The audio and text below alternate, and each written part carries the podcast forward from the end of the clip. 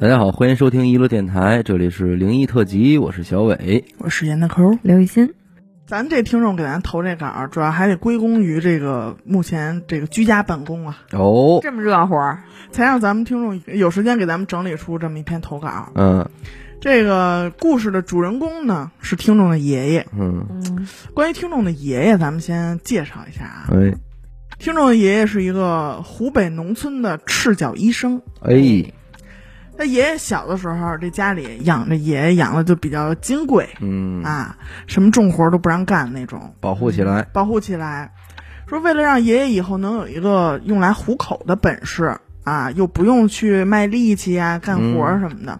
就花了点钱让他去学中医了。哎，终于是在二十多岁的时候拿到了一个行医的资格证，嘿，哎，成那会为儿一就个有行医资格证儿哈，嗯反正那会儿应该也不是什么联网的，嗯应该就是给你发一个毕业证什么的。嗯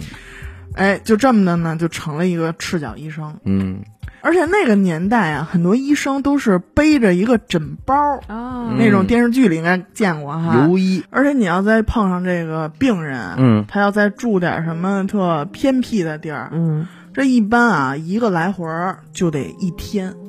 嘿，这病看的，哎，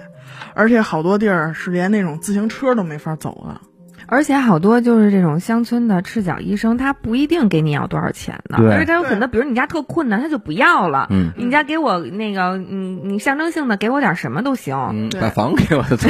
有的给点粮食，对对是对，嗯，反正大概是八三年那年秋天，嗯中午十二点左右，那天还下着雨，哎，有打外边就来了一个穿着雨衣这么一村民，嗯就过来请听众的爷爷，说看着还挺着急的，说说家里这老妈病重了，不灵了，哎，爷爷看了看外边天气，再看看这点儿，说我今儿先给你抓一副药，你嗯先拿回去，先给熬药，先把这药给吃了，嗯，等明天，明天我赶早去。咱们再说，谁知道这人扑通一下就给爷爷跪下了，嗯，等不了了，等不了了，还从衣服里掏出一条子腊肉哎呦，递给爷爷。这个八三年啊，好东西了，说今儿您无论如何嗯得辛苦一趟，您要是明天再去，我可能就没娘了。嗯，这爷爷也是心肠好嘛，嗯医者仁心啊，看这样儿也是不忍心拒绝，都说到这份儿上了，哎，就收拾好这点儿工具啊、枕包什么的，披上一件雨衣，就跟这个人走了。这走这一路上，这人也是千恩万谢，嗯说：“哎呦，今儿可可真是辛苦您了辛苦您了，碰着这个好人了。”他们要走的是山路，嗯而且还下着雨，所以就只能腿着走。嗯嗯，而且这可不是什么近道啊，这路上得先穿过一片竹林，嗯，再趟过一条小河，嘿，再走十里地，也就是五公里，五公里的水稻田，最后再翻过一座全是坟头的小山包。嗯没一段好走的路，哎，注意以上的线路啊，一会儿要考、啊。哦，我们再复习一遍：先竹林，嗯再趟小河，嗯，嗯，再走十里地的水稻田，嗯然后翻一个全是坟头的小山包。嗯啊才能到。这一路上，这俩人也是跌跌撞撞，不少摔跟头。嗯下午五点多才到才算是走到了。嗯这一进堂屋啊，爷爷就看见这屋里待的还好几个人都在呢，都是这个红着眼圈儿。那得了，家里人一看医生来了，赶紧就把爷爷请到这个里边儿这卧室这儿。嗯这床上躺着一个老太太，嗯头发花白，这眼睛是跟那儿半睁不睁的，反正看着这样儿特难受。奄奄一息的那种，而且嘴里还一直在小声哼哼，就是我太难受了，我太难受了，嗯就这么一直重复着。那你过来，你总得问问嗯这病人你现在什么感觉，哪儿疼是怎么着？但是爷爷问他话，他也听不见，也嗯不回答，就这么一直我难受，我难受。这家里人看见医生来了，希望来了，嗯这也都都围上来了，就一个劲儿跟爷爷说说您一定得救救他，嗯说花多少钱都行啊，不心疼钱。嗯这爷爷也被这一家子人感动的有点泛泪花那了，真不容易。哎，就给这老太太把脉。然后呢，爷爷就开始说说你们帮帮我啊，做点准备。然后就有去烧热水啊，说给这钢针消消毒，嗯就开始给这老太太扎针灸啊，啊。然后呢，又掏出点这个药，说你们帮着把这个给捣捣了药，然后再熬怎么着的。现场制作，哎，反正这期间这爷爷一直觉得就顶着压力在做这些事儿，因为他也觉得这老太太呀凶多吉少嗯，治不了了。但是呢，你看人家家里人都不放弃，对对吧？再怎么说也得给人努努力，哪怕你说减轻点儿痛苦呢。嗯，对吧嗯终于是到了晚上十二点多，这老太太终于不像一开始似的那么痛苦了，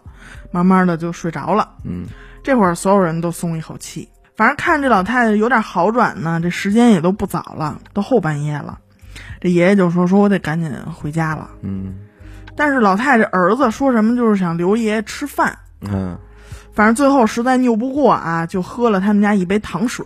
嗯啊，那会儿糖水也算好东西了嘛。是爷爷就告辞了。从他们家出来以后啊，爷爷就快步的往家走，就是一边琢磨说今天这事儿，得亏是给看好了，没事儿了。这要不然家里这么多人，肯定不能放他走。哎哎呦，呦 我的妈！吓坏了，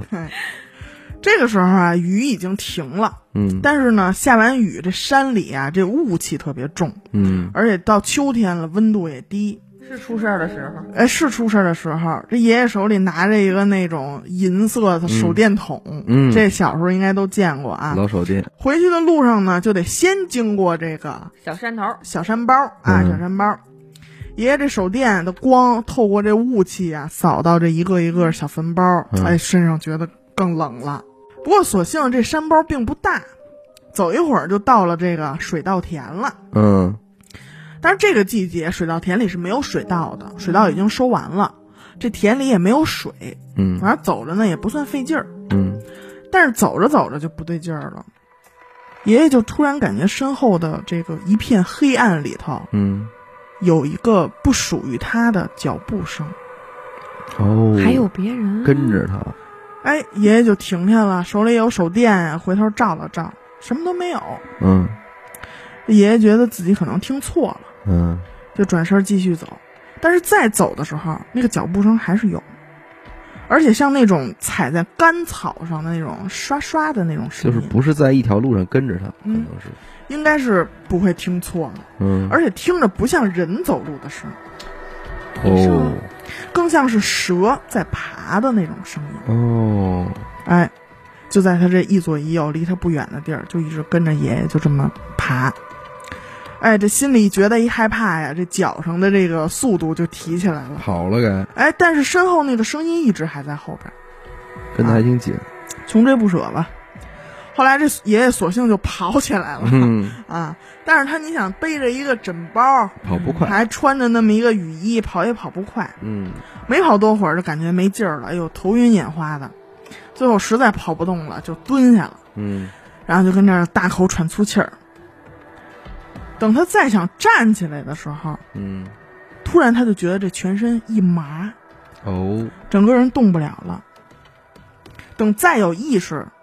就不知道自己什么时候已经变成一个平躺的姿势了。哦，但是他觉得自己身体特别轻，嗯之前我跑的特别累的那个感觉没有了。嗯嗯嗯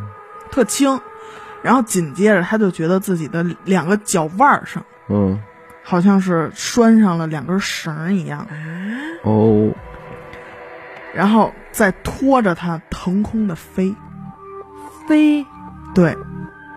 而且当时他还能特别清楚的看见，就是身下的草地嗯在飞速的移动，而且它是离草地有一定高度的。哦，就是它成一个风筝状，在被人放。对，在被人拽着往一个方向走，哦，反正也不知道过了多长时间啊，爷爷突然听见一个特别熟悉的声音，嗯，说我要走了，我来跟你们走。什么什么？嗯，记住这句，我要走了，我来跟你们走。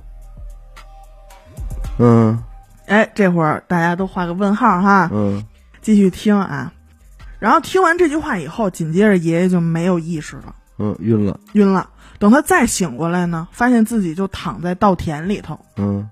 手电也在不远的地方那地上呢。嗯而爷爷也顾不上那么多了，就赶紧把这手电就捡起来，就继续小跑着往家走。然后就走到那条小河了，嗯趟水过了河，一路小跑到家了。反正也是累坏了嘛，这那个肯路定，这一宿太折腾了。啊，倒头就睡。等到第二天中午，嗯这老太太的儿子就过来敲门来了，又来，说他们家老太太昨儿个夜里走了。哦但是他儿子也说了，说其实老太太前几天就不行了。嗯本来呢，他们是请了一个神婆，嗯说想给老太太点这个叫续命灯。嗯嗯这个点续命灯也挺有意思啊，说是得先把神婆哎画了一个这么一个续命符，嗯在卧室的窗户上、门上都贴上，然后给老太太的两个脚踝，嗯两个脚踝哦，系上这个涂了桃油的麻绳儿。嗯，我操！听说这么做呢，是为了让阴差勾不了这个魂儿，嗯你勾不走，你进不来。嗯然后呢，其他的这个儿孙就在床边守着，灯不能灭，嗯，应该是一个油灯，这个灯不能灭，没油了就赶紧续上。直到前天晚上，他们这一家子跟那守着这灯的时候，嗯老太太突然就大喊一声，说：“别拉我，我不想走。哦，”这双脚双手还一顿在空中就是乱踢乱打，嗯家里人就赶紧给老太太叫醒了，问怎么回事儿。这老太太说：“刚才啊，说有俩人儿拽着她脚上这绳儿，我给他拽走了。想给拽走。而且家里人一看啊，这老太太两个脚腕子上确实是有麻绳勒出来的这个血印儿。哦呦，这么的，家里人才来给请的医生，要做两手准备嘛。人家嗯嗯这爷爷听他说完以后啊，就觉得还挺生气的。为什么呀？就爷爷觉得应该你应该先来找我，嗯对吧？而这神婆这几天，你说折腾这这这点事儿，嗯，耽误时已经间。，对，耽误了这个错过最佳治疗时间了嗯啊！这反正人都已经没了嘛，说什么也都晚了。嗯而且老太太的儿子呀，今天来找医生是过来谢谢他，嗯嗯，专门来谢谢他的。但是他还说了另外一件事儿，嗯就是昨天这医生从他们家离开以后，他们家发生的事儿。这老太太不也是在这儿弥留之际了吗？就拽着家里人说：“你们去留一留他，哦就让家里人说什么得把这医生给留下。嗯”因为这老太太说她看见拽她的那两个人啊嗯跟着这医生走了，哎呦我的妈呀！哦，跟着医生屁股后边一块儿走了。所以他一开始听有人跟着他。她说她怕那两个人伤害这个医生，哦，啊。但是家里人一追出去呢，爷爷不是回家心切嘛，嗯嗯从出了门就开始小跑，就发现也没追上。嗯但是所以他们后来就是分析啊，说这个老太太一定是不放心，嗯，就自己追追上来了。哎呦，而且你讲那话，他说什么？我要走了，我来跟你们走。哦，啊你们，别拽他了。我跟你们走，哎，我才是你们要拽的人，嗯，这个经历可太牛逼了。所以就说这个赤脚医生啊，什么老木匠啊，人家这个经历真的是宝贵。再论。如果您也有同样的灵异故事经历，那么非常欢迎您为我们投稿。具体的投稿方式呢，请您关注我们的微信公众号“一乐周告”，我是小伟，我是闫德抠，刘雨欣，我们下期再见。拜拜拜。